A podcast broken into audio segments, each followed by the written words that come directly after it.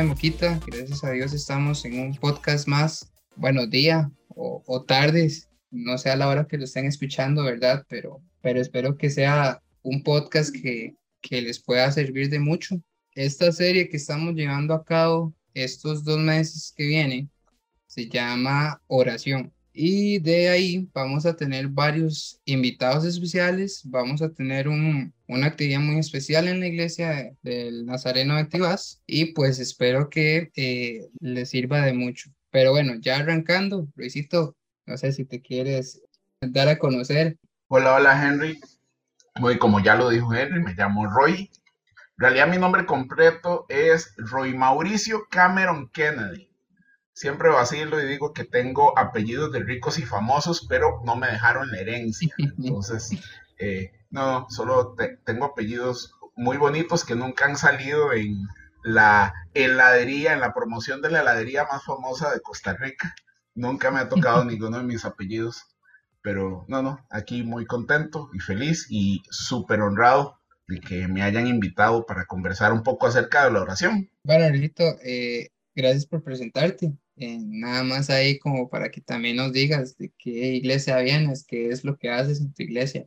En la iglesia soy un soila, digamos, que hace de todo. Soy la que eh, limpio los baños, la que jalo cables, bueno, de todo. En realidad tengo seis años de asistir a, una iglesia, 30 años de, de estar en una iglesia como tal. Primero en la primera iglesia bautista en Desamparados, y luego me casé y Dios me movió a la iglesia donde iba mi novia en ese entonces, ahora mi esposa, eh, me movió, me dijo, bueno, es hora de que, que pueda cambiar de lugar en el que está sirviendo y pues desde hace seis años estoy sirviendo en la Alianza Cristiana y Misionera en Colima de Tibás, la iglesia se llama Fuente de Vida.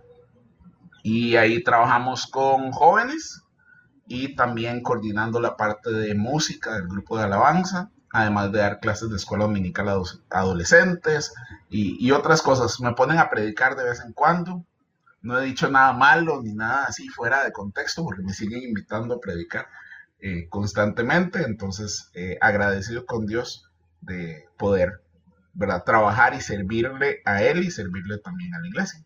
Y bueno, ahorita con esta oportunidad de compartir con, contigo y con todas las que todas las personas que escuchan este podcast de Moquita. Súper bien, muchísimas gracias, Luisito.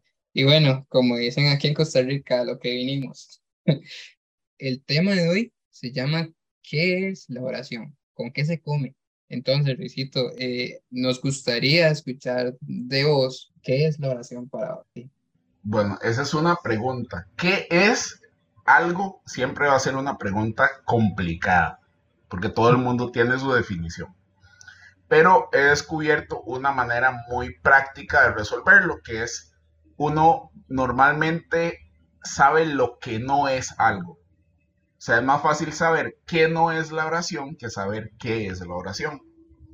Entonces, por ejemplo, para mí, la oración no es un monólogo. Tampoco es un discurso de esos que se hacen para impresionar. Mucho menos es una lista como la del supermercado, donde uno va marcando cosas. O demandas o antojos, como cuando a uno le dicen, ay, pídale al niño, ¿verdad? Y uno escribe ahí la lista y le manda la carta en Navidad. Y mucho menos es un ritual de estos mágicos, como de tomar una lámpara y frotarla para pedir un deseo o tirar una monedita en un pozo. Eso no es la oración. Pero para mí lo que sí es la oración es una conversación es una acción, es un acto de obediencia, pero además es una acción sincera y voluntaria de comunicación que tenemos con alguien y ese alguien es Dios. Y además de eso, es la base más importante de nuestra relación con Él. Entonces, para mí eso es básicamente la oración, una conversación con Dios. Y además de importante, hay que aclarar que también ese es el principio básico de un cristiano o de alguien que cree en Dios. ¿Qué es la oración? Una conversación con Dios, valga la redundancia. de, hecho, de, hecho, de hecho, acabo de acordar una frase que dijo mi pastor hace unos instantes, que se le escuchó a un predicador, eh, que las personas cristianas se conocen por sus oraciones o por sus tiempos de oración. Dime cuánto horas y entonces te diré quién eres. Y yo, mira, en realidad tiene razón. ¿Cuánto tiempo o cuán importante o cuánta importancia le damos a la oración define mucho en realidad quiénes somos como personas, pero también cómo somos como cristianos, como hijos de Dios. Sí, está súper bien. Pero bueno, recito, saltando a la, a la siguiente eh, pregunta, ¿cuál crees que sea la manera más efectiva para orar? No sé, muchos se han preguntado eso, pero para usted, ¿cuál, es la manera más efectiva? Ay, chample. ¿Cuál es la manera más efectiva para orar? Mm, creo que esa pregunta viene con trampa. Y viene con trampa porque depende de lo que te haya respondido yo al principio. Va a depender de la definición de oración que tengamos nosotros. Entonces, por ejemplo, si yo quiero saber cuál es la manera más efectiva para orar, híjole, de verdad me parece como si me estuvieras pidiendo la receta secreta de KFC. Como, ¿qué puntos tengo que hacer para que entonces Dios conceda las peticiones de mi corazón? ¿O qué cosas, qué pasos tengo que hacer? ¿Tengo que arrodillarme? ¿Tengo que hacerlo de pie? Eh, ¿Tengo que hacerlo así con voz de trueno? ¿Me tengo que grabar? ¿Qué tengo que hacer para que mi oración sea efectiva? ¿Qué tendrías que hacer vos para que tu comunicación sea efectiva? Por ejemplo, hay un libro que me encanta, que parezco disco rayado, con ese libro, pero a mí me gusta montones. Y responde no a la pregunta de cuál es la manera más efectiva de orar, sino más bien a la pregunta de cuál es la manera que a Dios más le gusta relacionarme conmigo. Y cuál es la manera más bonita o la que más me gusta a mí relacionarme con Dios. Porque definimos en primera instancia que la oración es una conversación, es comunicación. Y hay un autor que se llama Gary Chapman, que tiene un libro súper conocido que se llama Los cinco, eh, Los cinco lenguajes del amor. Y hay una versión para jóvenes, me encanta. Eh, han hecho una versión para parejas, otro para, para comunes y personas comunes y corrientes, y también hay una versión para jóvenes. Y pueden encontrarlo en sus, en sus librerías locales se los aconsejo. Ayuda mucho en tema de relaciones. Y este autor dice que hay cinco maneras en las que nos relacionamos o buscamos amor o conexión con las personas. Una es con palabras de afirmación, otra con regalos, con contacto físico, con servicio y con tiempo de calidad. El lenguaje del amor de Dios literalmente es el amor.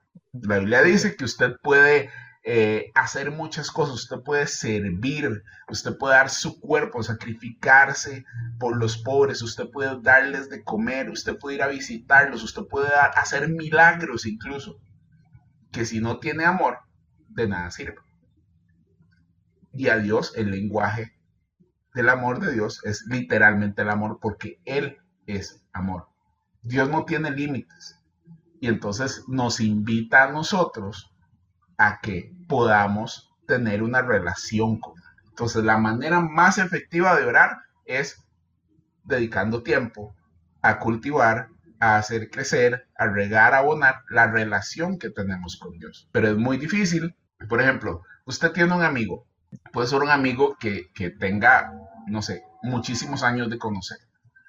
Pero si ustedes no hablan, podrá seguir siendo su amigo, ¿verdad? Pero, pero posiblemente no sabrías nada de él. Bueno, ahora es más fácil, ¿verdad? Hay redes sociales, entonces si, si posteó algo en, en Instagram o, en, o hizo un video de TikTok, ahí medio lo voy a ver, pero relacionarnos de verdad, saber qué es lo que la persona está haciendo eh, y realmente compartir cosas más íntimas, no lo voy a lograr nada más viendo lo que postea en redes sociales.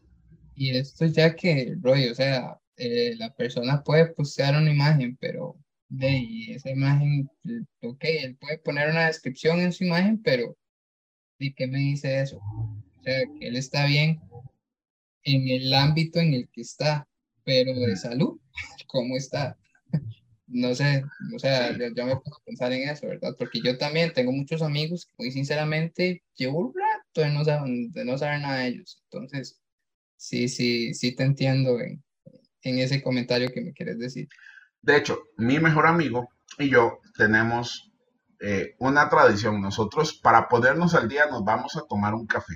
Entonces nos ponemos de acuerdo, vamos tal día, le decimos, ¿qué café? Sí, claro, café. Entonces vamos, nos vamos a una cafetería ahí, desde la más pequeñita y humilde hasta la que la billetera nos alcance. Vamos a algún café, nos tomamos el cafecito y ahí hablamos. Y hablamos por horas, dos, tres horas tal vez. A veces menos, dependiendo de, de los de la vida pero conversamos y nos ponemos al día. Seguimos siendo amigos. Yo sigo considerándolo uno de mis mejores amigos, pero lo considero uno de mis mejores amigos, o si no, mi mejor amigo, por el tiempo que pasamos juntos antes de. Entonces, ahorita tal vez no pasamos tanto tiempo, pero antes pasábamos literalmente todos los días, tanto que en mi casa mi mamá decía que si ya había llegado eh, mi amigo para marcar, que marcar es lo que le dicen, ¿verdad? Cuando son novios o, ¿verdad? Eh, que van a la casa y que tienen citas o que van y conversan, ¿verdad? Pues mi amigo, si él no llegaba a mi casa, yo llegaba a la casa de él. Pero teníamos un momento para conversar, para hablar. Y lo mejor de todo es que hablamos sinceramente, sin juzgarnos. Podía ser una tontera lo que estuviéramos hablando podríamos estar pasando por la cosa más terrible del mundo o haber hecho algo que no le hubiéramos contado, pero absolutamente a nadie. Pero teníamos dos criterios. Uno, era entre nosotros dos. Solo entre nosotros dos. Y dos, nunca íbamos a juzgarnos el uno al otro en esa conversación. Entonces nos daba el pie para ser honestos, transparentes, y conversar de todos, literalmente de todos los temas. Entonces con él yo podía ser quien soy y él podía ser quien es conmigo. Para mí es exactamente lo mismo con la oración, con mi relación con Dios. Como paso tiempo con Él y aprendo de qué es lo que le gusta y también aprendo qué es lo que a mí me gusta o cuando me estoy relacionando con Él, entonces puedo disfrutarlo ya no se vuelve algo como, ay, aburrido, hay que orar, pereza. Ay, voy a orar, sí, suave, voy a hacerlo en la cama, ¿verdad? Un momentito, voy a hacerlo en la cama. Entonces me pongo a orar ahí y de un pronto a otro me doy cuenta que me dormí. Y me pasa, a mí me pasa, yo levanto la mano, soy culpable, pero trato de que no me pase seguido porque es como si dejara con la palabra en la boca, con la mera, media conversación a mi amigo. Y yo no quiero eso. Y, y no, Luisito, o sea, hablando de esto, creo que eh, podemos hablar también de los beneficios de la oración. O sea, ya con esto que hemos hablado de la manera más efectiva de orar, dando el ejemplo de la amistad con amigos, creo que, bueno, yo puedo poner un beneficio de, de qué es la oración. O sea, si ponemos un ejemplo con un amigo, mi beneficio es saber cómo está él. Entonces, eh, ahora bien, lo que te llego a preguntar a vos, ¿qué beneficios podemos tener acerca de la oración? ya teniendo como base el ejemplo de un amigo, ¿verdad? Ahora pongámoslo con Dios. Por supuesto, creo que uno de los principales beneficios es que crece tu relación, se mejora, se aumenta, eh, conoces cosas que tal vez no conocías antes de la persona. Y en las relaciones es bastante divertido porque uno empieza a conocer cosas de uno que uno no sabía que tenía. Por ejemplo, yo conozco cosas mías de mi tiempo de que no sabía que tenía a partir de que me casé, a partir de que empecé a vivir con otra persona. Por ejemplo, yo entiendo y comprendo que no me gusta lavar los trastes, los platos, pero lo hago por amor y me molesta que dejen los trastos sucios cuando ya se limpiaron, por ejemplo. Eso no sabía que me pasaba. Pero también descubrí que soy, eh, que tiendo a ser más paciente de lo que normalmente era antes o que me adapto muy fácil y que trato de buscar soluciones rápidas, no para mí, sino para que la otra persona pueda estar más tranquila. Entonces me preocupo más por los demás. Antes era como, ah, pasó eso, no importa. Bueno, pero dentro de esas relaciones, bueno, uno, creces tu relación con la persona, tu relación con Dios, pero además creces vos internamente, empiezas a madurar, a crecer. científicamente dicen muchos estudios, aunque usted no lo crea, que baja los niveles de ansiedad. Pero en realidad sí es creíble porque el mismo Jesús y en la Biblia dice, hey, deposite en el Señor sus cargas, su ansiedad, intercambie cargas con Jesús, ¿verdad? Porque el yugo de Él es fácil de llevar, es ligera la carga. No quiere decir que usted no va a llevar nada, quiere decir que si usted se lo entrega a Él, Él le va a dar a usted una carga que es muchísimo más ligera y fácil de llevar. Otra cosa, súper importante, y lo puedes ver en muchos ejemplos bíblicos, desarrolla fortaleza para evitar la tentación, o mejor dicho, desarrolla fortaleza para evitar caer en la tentación. Jesús le dijo a Pedro, hey Pedro, ya cuando a punto de crucificarlo, ¿verdad? De arrestar a Jesús, le dice, Pedrito, este, el diablo pidió zarandearlo. Así que póngase a orar. Pídale a Diosito que esté vigilante, ore, esté conectado a, a Dios y a su voluntad para que el diablo no venga y lo mueva en todo. El mismo consejo que le decía, que le dijo Dios a Caín, cuando le dije, hey, hey, dé su ofrenda bien, tenga la mejor actitud, tenga cuidado porque el pecado ahí está, que quiere hacer destrozos con usted. Y la única manera de salir de eso, de evitarlo, es orando. Cuando dice, hey, resistan al diablo y huirá de ustedes. Por nuestras propias fuerzas no podemos resistir tenemos que ir a Dios, que es el que tiene la fuerza para eso. Otra más es que uno encuentra respuestas. Eh, no sé si te ha pasado que, que normalmente uno anda con un montón de cosas en la cabeza o lo que le pasa a la gente que se sienta alguien, ¿verdad? Y tiene un montón de preguntas y un montón de problemas y se las empieza a contar a la persona. No sé, en el bus o en algún lado usted, o un amigo, usted siente usted, le empieza a contar todo. Y ya cuando terminas de contar, dice, ah, mira, esta es la respuesta. Y encontraste la respuesta y ni siquiera dejaste hablar a la otra persona que te estaba escuchando. De hecho, me pasó una vez, estaba en un restaurante con un amigo porque estaba pasando una mala situación y, o sea, él me dijo, ¿cómo está? Y ese cómo está fue para que yo durara tres horas hablando con él, ¿verdad? Y él, él me llegaba y me decía como, Henry, pero, y yo, ¿cuál pero? Sigo hablando. ahí está, pero bueno, viviendo en ese momento. Exacto, otro de los beneficios, sí, rápido, te voy a decir un, un par más rápido. Uno, ves milagros suceder, porque orás, le pedís a Dios y literalmente puedes ver de manera tangible la respuesta de Dios sea un no, sea un sí, sea espere, o sea, tengo un mejor plan que el que usted pudo tener. Porque ves entonces milagros y a Dios actuar en medio de lo que estás pidiendo o lo que estás diciendo o lo que estás viviendo. Otra, te sincroniza, como el Bluetooth, ¿verdad? Cuando hace, hey, emparejando, nos conecta, nos sincroniza, nos sintoniza a la frecuencia de Dios nos permite seguir haciendo su voluntad y no la nuestra. Hay un pasaje que dice, es que ustedes piden, pero es que ustedes piden mal, porque ustedes piden para sus propios deseos y deleites, ¿verdad? En lugar de pedir conforme a la voluntad de Dios, que dice que la voluntad de Dios, la Biblia, que es buena, agradable y perfecta. Eso es para otro día, para otro cuento, pero nos ayuda a entender que nos permite estar sincronizados a la voluntad de Dios. Y el mejor beneficio, así, el que yo creo que es para mí el perfecto beneficio o más importante, es que nos ayuda a ser más como Jesús. Que al final esa es la meta, al final ese es el propósito que tenemos, parecernos cada día más a Jesús. Y esos para mí por lo menos son eh, beneficios palpables, directos de una vida de oración, de orar todos los días, de ser constantes en oración y no nada más tres veces al día cuando voy, cuando me levanto para dar gracias, cuando voy a comer y cuando me voy a acostar. O sea, la oración es muchísimo más que eso.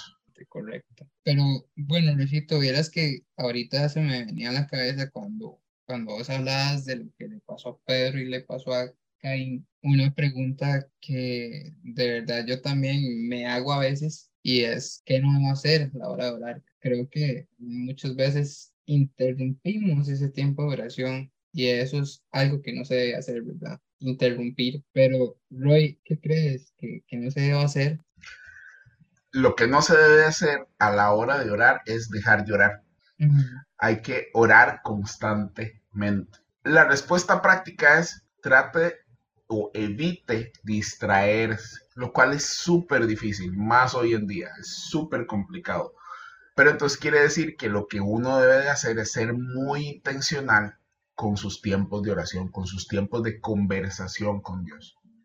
Separar un momento, dejar todo lo que se hace o ser muy consciente, ponerse una hora, cinco minutos, dos minutos, tres minutos, lo que sea, pero tratar de hacerlo. A mí me funciona mucho ponerme una cita de oración, por así decirlo, a la misma hora todos los días. Por ejemplo, ahora en el trabajo estábamos pasando ahí una situación particular, entonces decidimos que a las 4 y 15 de la tarde todos los días íbamos a estar orando hasta que se solucionara el problema que, que, que estábamos pasando. Todavía no se ha solucionado, pero hemos estado orando desde, tenemos como una semana de estar orando así fielmente, 4 y 15.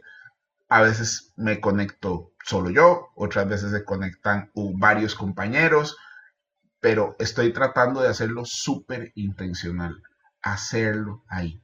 No hacerlo en el lugar en el que me siento más cómodo, pero sí en el lugar en donde puedo tener una conversación. Escójalo, donde puede haber la menor cantidad de distracciones posible o donde usted sabe que usted se puede concentrar más, pero entonces tiene que hacer un plan para poder orar, para hacerlo conscientemente, porque uno puede orar, como te digo, todos los días, en todo momento, en cualquier lugar, en cualquier situación. A Dios le encanta escucharnos, le encanta relacionarse, relacionarse con nosotros, pero sí algo súper importante de lo que no debe hacer es dejar que la distracción le gane. Con eso que, que me contaste, es ahí donde podemos escuchar a Dios.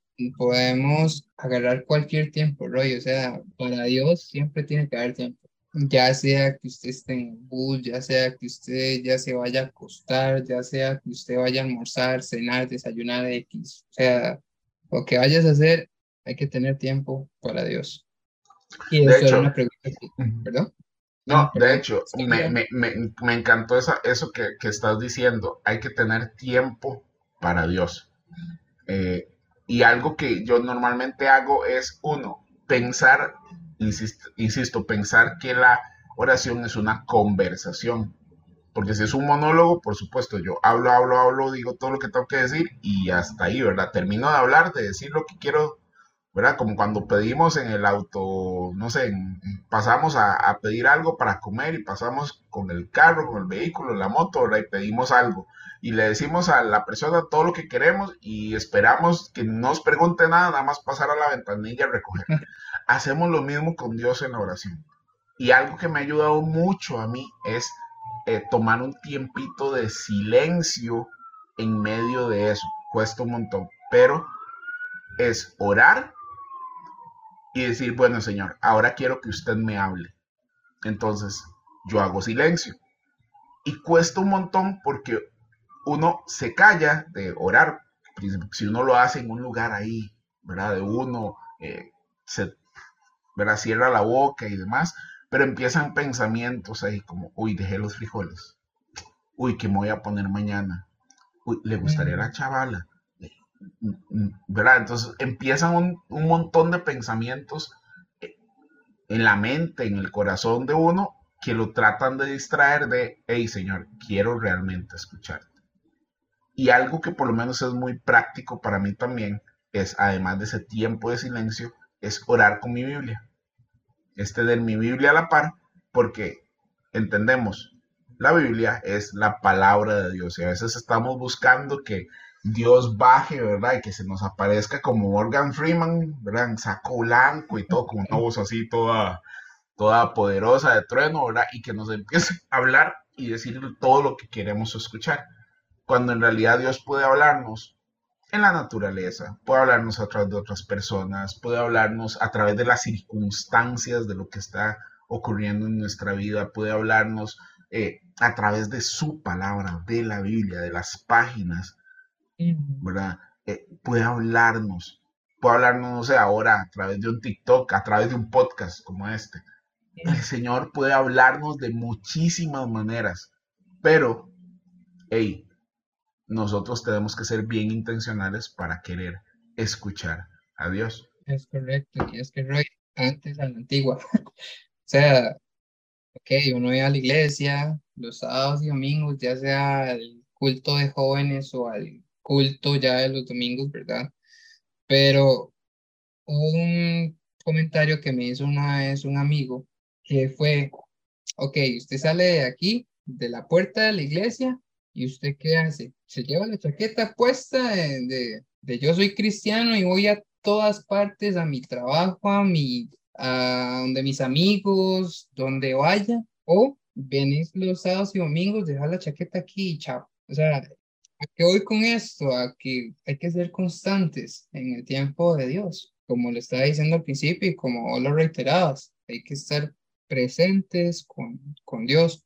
¿A quién estamos sirviendo? Y, y también, o sea, también somos esponjas, somos esponjas, eh, recibimos y recibimos a cada rato, ya sea la iglesia o el mundo, pero ¿qué elijo yo? Yo elijo seguir a Dios, seguir a Cristo y, y las palabras que, que yo me quiero llevar a mi saco son las que Dios me está dando a través de la iglesia. He ahí donde tenemos que también aprender a orar por medio de lo que a nosotros nos dan, ya sea el mensaje de un domingo. Si ese mensaje del domingo Dios nos habló por medio de eso, podemos escudriñar en la Biblia eso que Dios nos dio en el culto del domingo para poder orar y decirle a Dios, Dios, ocupo que me des sabiduría para poder eh, entender esta palabra que me dieron el domingo y así sucesivamente, ¿verdad? Y bueno, hablando de la Biblia, Luisito, vieras que, que hay algo que, que no sé si solo a mí me ha pasado, pero si nosotros vamos y como dije, vamos a escudriñar la palabra en la Biblia, ¿qué oraciones podemos ver a través de ella? No sé si, si me captas ahí la pregunta, porque sí hay bastantes oraciones, ¿verdad? y, y esas provienen de Jesús. Sí, de hecho, la oración de las más famosas es el Padre Nuestro, que es la oración que creo que desde pequeños muchos llegamos a, aprender, muchos llegamos a, saberlo. Y el Padre Nuestro eh, inicia o uno lo descubre en la Biblia a partir de una pregunta de los discípulos. Los discípulos le dicen a Jesús, hey Señor, enséñanos a orar. Y Jesús, bueno, está bien, les voy a enseñar a orar. Y dice, cuando ustedes oren, hagan lo siguiente. Primero, les dice, hey, no oren como los fariseos, ¿verdad? Que son como medio hipócritas, que se paran en la plaza, en el lugar donde hay un montón de gente y este, oran en voz alta para que todo el mundo los escuche y que digan, uy, mire, qué, qué, buen seguidor de Dios es, uy, qué, qué buen cristiano, qué, qué buena persona es definitivamente es santa. Eh, Jesús le dice, no debería de ser así. Si ustedes van a orar, ustedes pueden ir a su lugar secreto o a su lugar solo. Usted en su casa, en su cuarto, se encierra y lo que usted le pide a Dios o la conversación que usted tiene a Dios en secreto va a tener un resultado en público. Eso primero. Y después empieza y dice, bueno, está bien, entonces ustedes deben de orar así, Padre nuestro que estás en los cielos, etcétera, etcétera, etcétera. Nada, no sé, oraciones más repetidas del mundo. El y además de eso Jesús dice, bueno, y no sean como los que pasan repitiendo oraciones. Dice, vanas repeticiones. Es una frase que Jesús dice en, en ese pasaje. Y, y a veces tomamos al Padre nuestro como eso o secciones de la Biblia como eso, para repetir porque no sé qué decir, no sé cómo orar, nunca me enseñaron, demás. Entonces, como tomo esas porque sí. Y yo lo dije al principio, tú puedes orar con la Biblia. Está bien. Pero, por ejemplo, usted cuando va al gimnasio, usted hace ejercicios o hace una serie de ejercicios repetidos, repetitivos. La repetición o la rutina o el ritmo permiten que se genere un músculo en usted.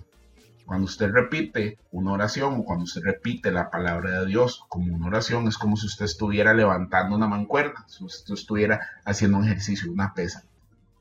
Y si usted lo hace constantemente todos los días, va a llegar un momento en el que usted puede levantar otro tipo de pesos o pesos más fuertes.